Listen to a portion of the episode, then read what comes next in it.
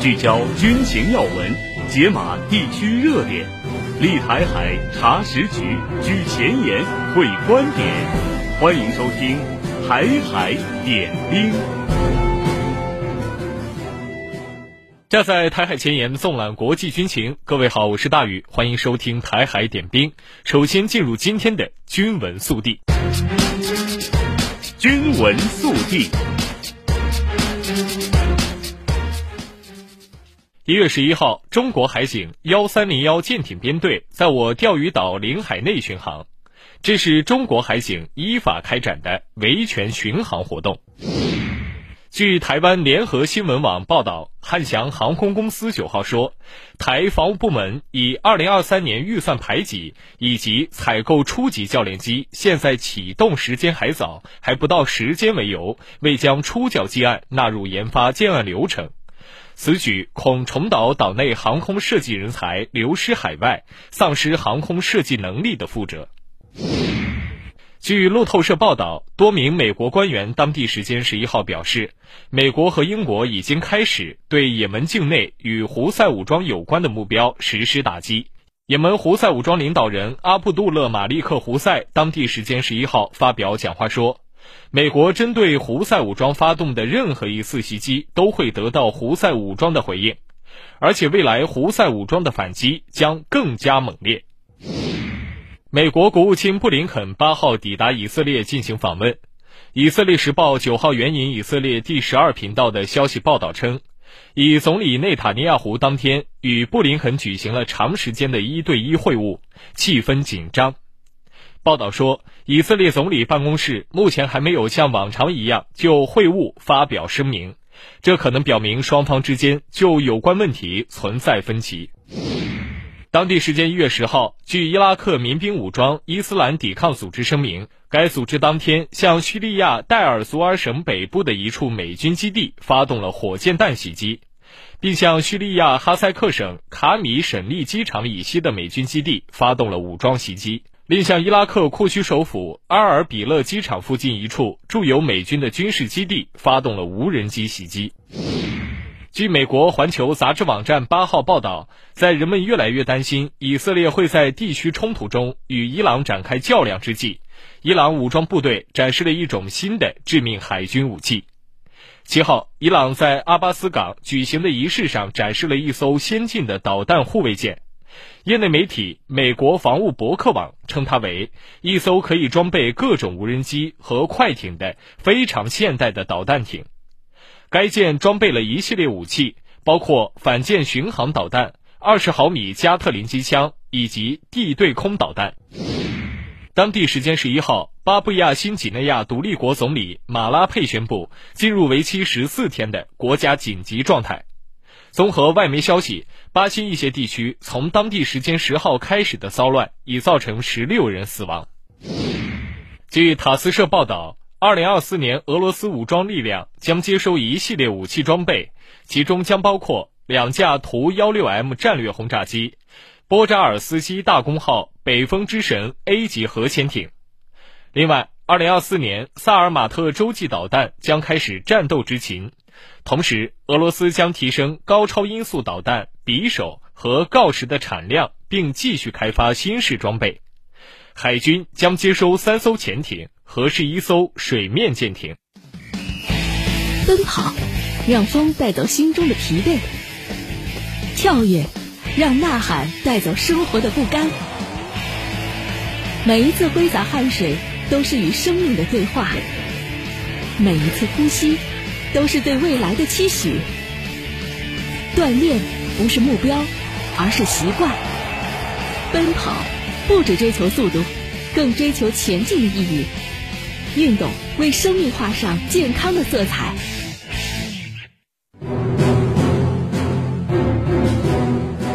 聚焦军情要闻，解码地区热点，立台海查实局，举前沿会观点。欢迎收听《台海点兵》。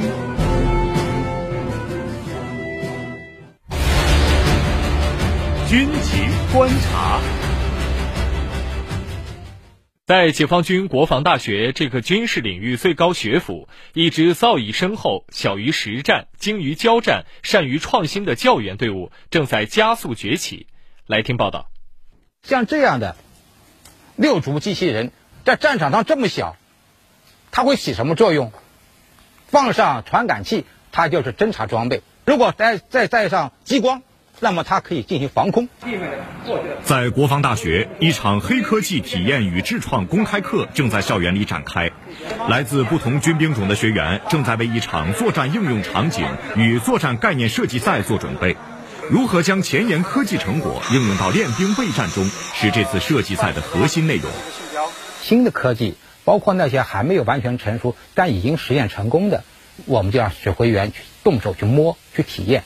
同时呢，就进入设计的阶段，进行战术设计和技术研发同步开展，同步的过程又产生互动，可以加速的新科技啊，特别是有颠覆性价值的黑科技，呃，快速转化成战斗力。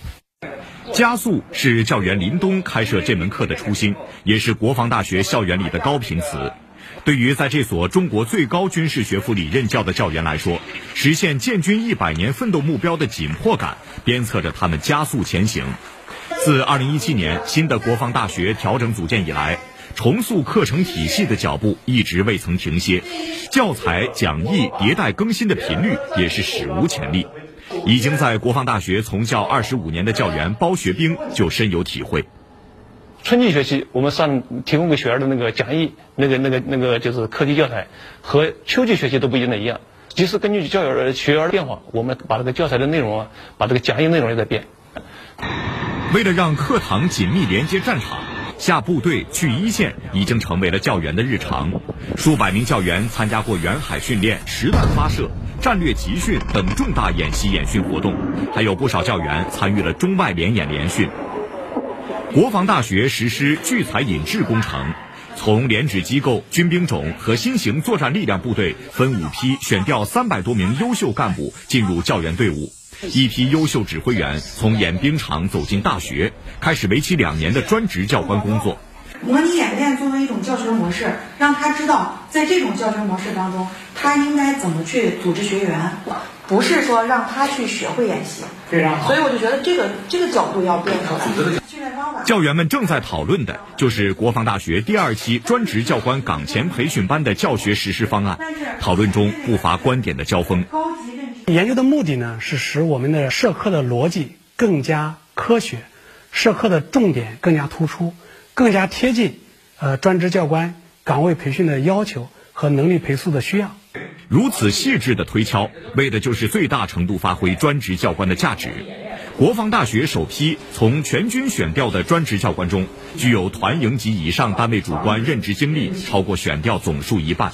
相当一部分教官经过战区级机关联合岗位历练，刘德安就是一位有着丰富部队任职经历的专职教官。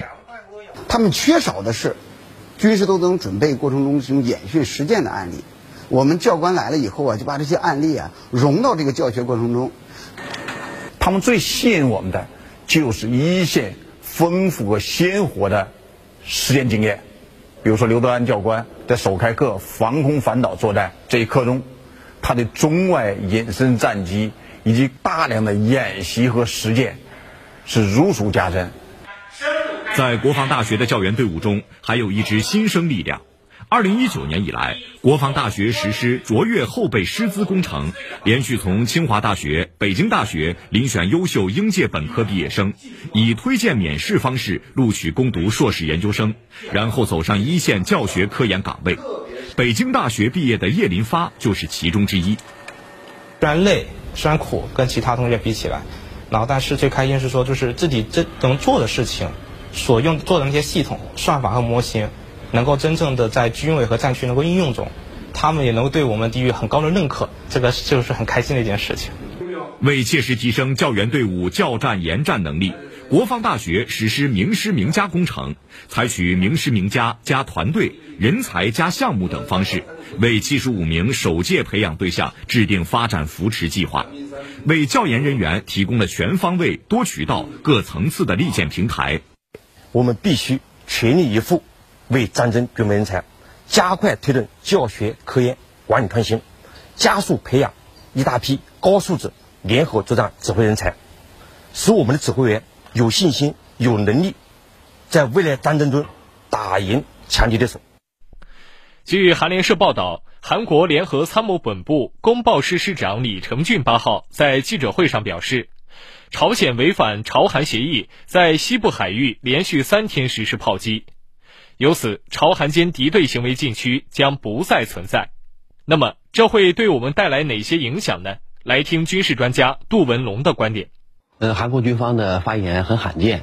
呃，如果把目前的非军事区完全否定，双方剑拔弩张，将会对半岛局势产生大的影响。呃，如果从一九五三年到现在建立起来的非军事区彻底消失，有可能带来几方面的巨大变化。首先，非军事区将会变成军事区。呃，七十一年前，双方通过谈判。在二百四十八公里的三八线建立了宽四公里的缓冲区，所以双方的正规军事能力接触，由于有这道绝缘区的出现，双方呢没有办法进行各种挑衅行动，也说明呢它隔绝了双方的交火。呃，如果现在把这个缓冲区全部消失，就意味着作战部署、作战能力将会向前延伸，所以这种军事化现象会让双方发生直接接触。呃，一旦出现了在较长战线范围内直接接触，擦枪走火可能性将会非常高。第二呢，缓冲区会变成交战区。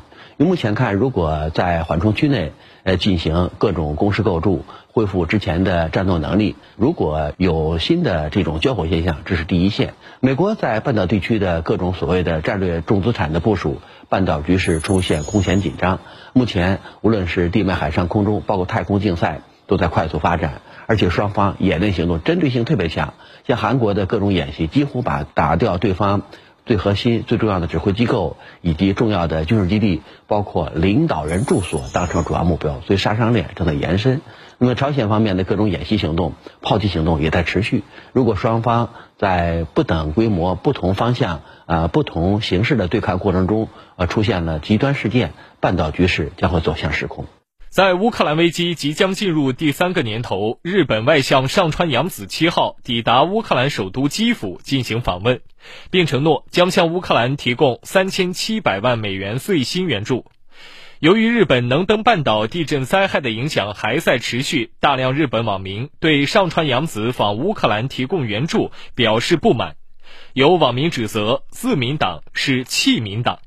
那么，日本政府为什么要如此不顾民众反对而一意孤行呢？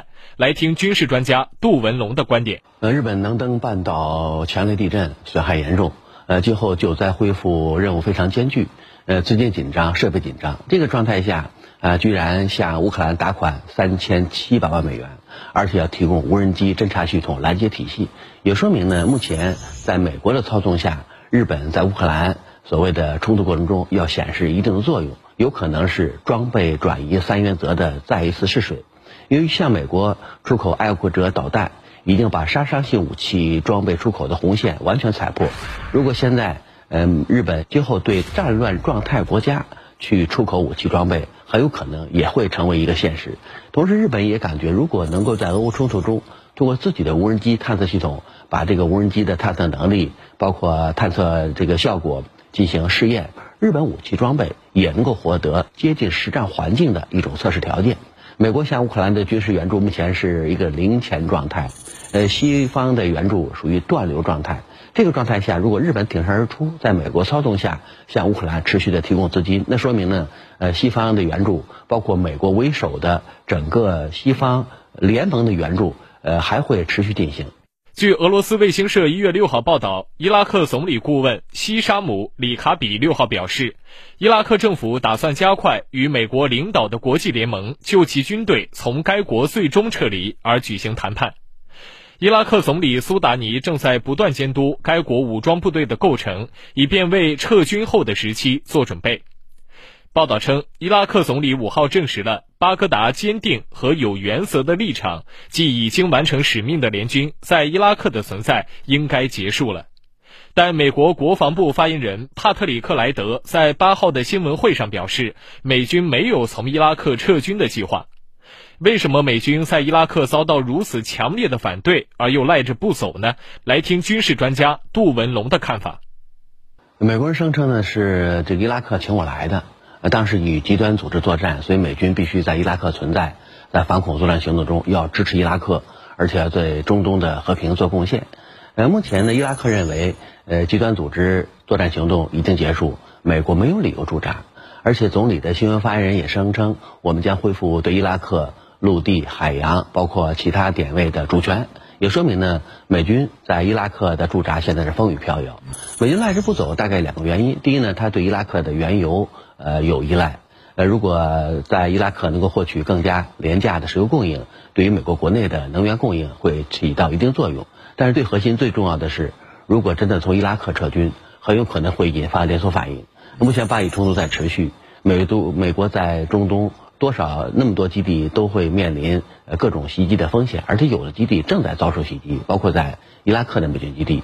如果美国在这个时候撤了，基本上标志着美国在中东的地位作用，包括控控制能力会严重下降，有可能挤压美军、排挤美军、赶走美军，将会成为中东风潮。所以在巴以持续冲突过程中，美军绝不会撤。呃，今后如果在中东出现了一些这个有利于美国的一些条件，有可能它会收缩。但完全从伊拉克撤离，目前看呢，可能性并不大。聚焦军情要闻，解码地区热点，立台海查实局，举前沿会观点。欢迎收听《台海点兵》。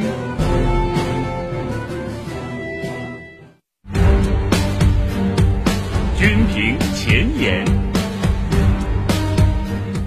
汇聚中外军媒观点，集合各方专家言论，欢迎各位来到军评前沿。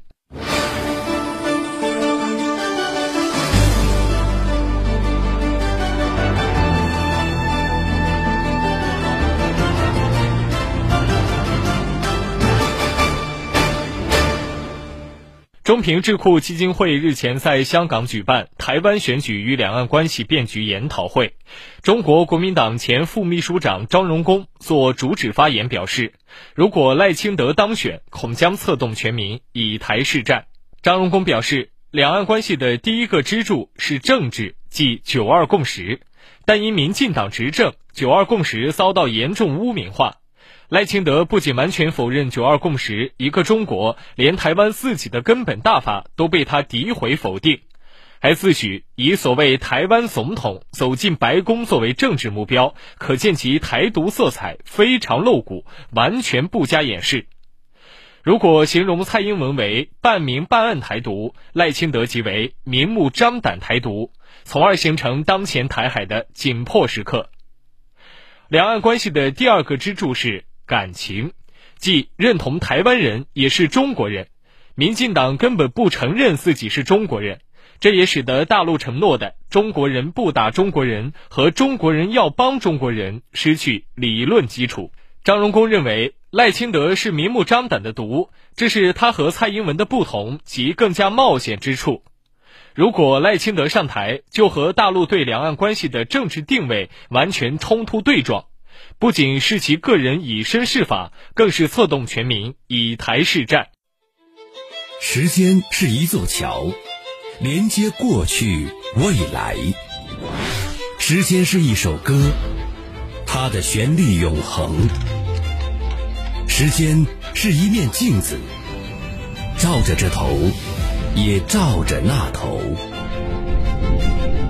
在时间的长河里，看霁月晴空。海天澄澈，烟霞舒卷。海峡之声广播电台，与你一起砥砺前行，守望幸福。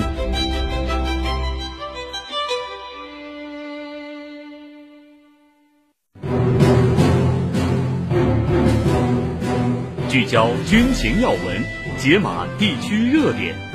立台海查实局，举前沿会观点。欢迎收听《台海点兵》。听众朋友们，大家好，我是袁周。本期节目呢，我们首先给大家介绍一下目前台军武器装备的总体情况。近年来，台当局啊，为了实现其以武拒统的罪恶目标，通过改装、引进和自制等多种方式，加大了台军武器装备的建设力度。呃，但是受制于台湾自身的军事科技实力水平，以及世界上绝大多数国家对一个中国的认同，台军武器装备水平提升有限。目前呢，总体上呈现出以下三个方面的显著特征，我把它归纳为三步：一是老旧武器数量不少；二是引进武器性能不优；三是自制武器进展不顺。首先来看台湾的老旧武器，台军武器装备老旧已经不是什么秘密，甚至还有二战时期的装备仍然在使用。比如说，台湾地区海军的海狮和海豹号潜艇是美国1944年建造的柴电潜艇。台湾的黑龙二百四十毫米口径榴弹炮，原为 M 一型二四零毫米，原为 M 一型二百四十毫米榴弹炮，一九四三年进入美军服役，朝鲜战争结束后被美军淘汰。台湾呢，于上个世纪五十年代引入，部署在金门与马祖，作为岸防炮服役至今。按台防务部门自己对外公开的说法，台军服役三十年以上的主战武器装备已经达到了两千五百多件。其中陆军约两千辆，空军约两百辆，海军有十艘舰艇、九架直升机，车辆约一百辆。那么台当局呢，计划到二零三五年至少要淘汰其中的两千件老旧装备，剩下的呢则要做改造和延寿，使其继续在台军中发挥余热。其次呢，我们来看台军引进的武器装备。多年来，台湾当局为了实现其以武谋独的目标，处心积虑对外军购，企图引进先进武器装备，增强其对抗大陆的底气。不过，让台独势力失望的是，他们花了重金引进的先进装备，先进程度啊却非常有限。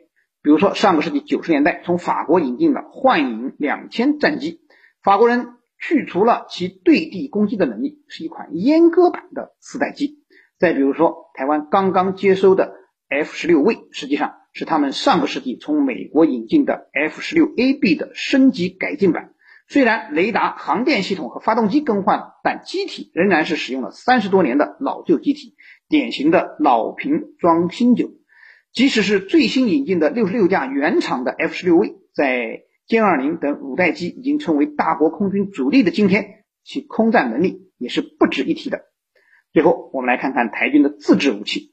台当局长期以来并没有放弃自主军工的努力，也取得了一定的成就。比如说，IDF 战斗机、云豹装甲车、雄风反舰导弹、天弓防空导弹、天剑系列空空导弹、雷霆两千自行火箭炮等等。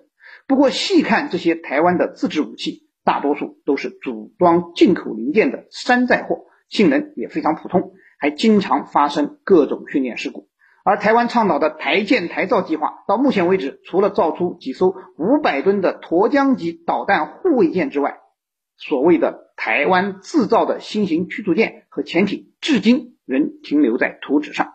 总之啊，台军虽然近年来在武器装备上已经很拼了，花了不少银子，但是螳臂是不可能挡车的。企图依靠几件进口武器就能阻挡祖国统一的历史进程，只能是瞎子点灯。白费了。好的，以上就是今天台海点兵的所有内容。站在台海前沿，纵览国际军情，这里是台海点兵，我们下期再见。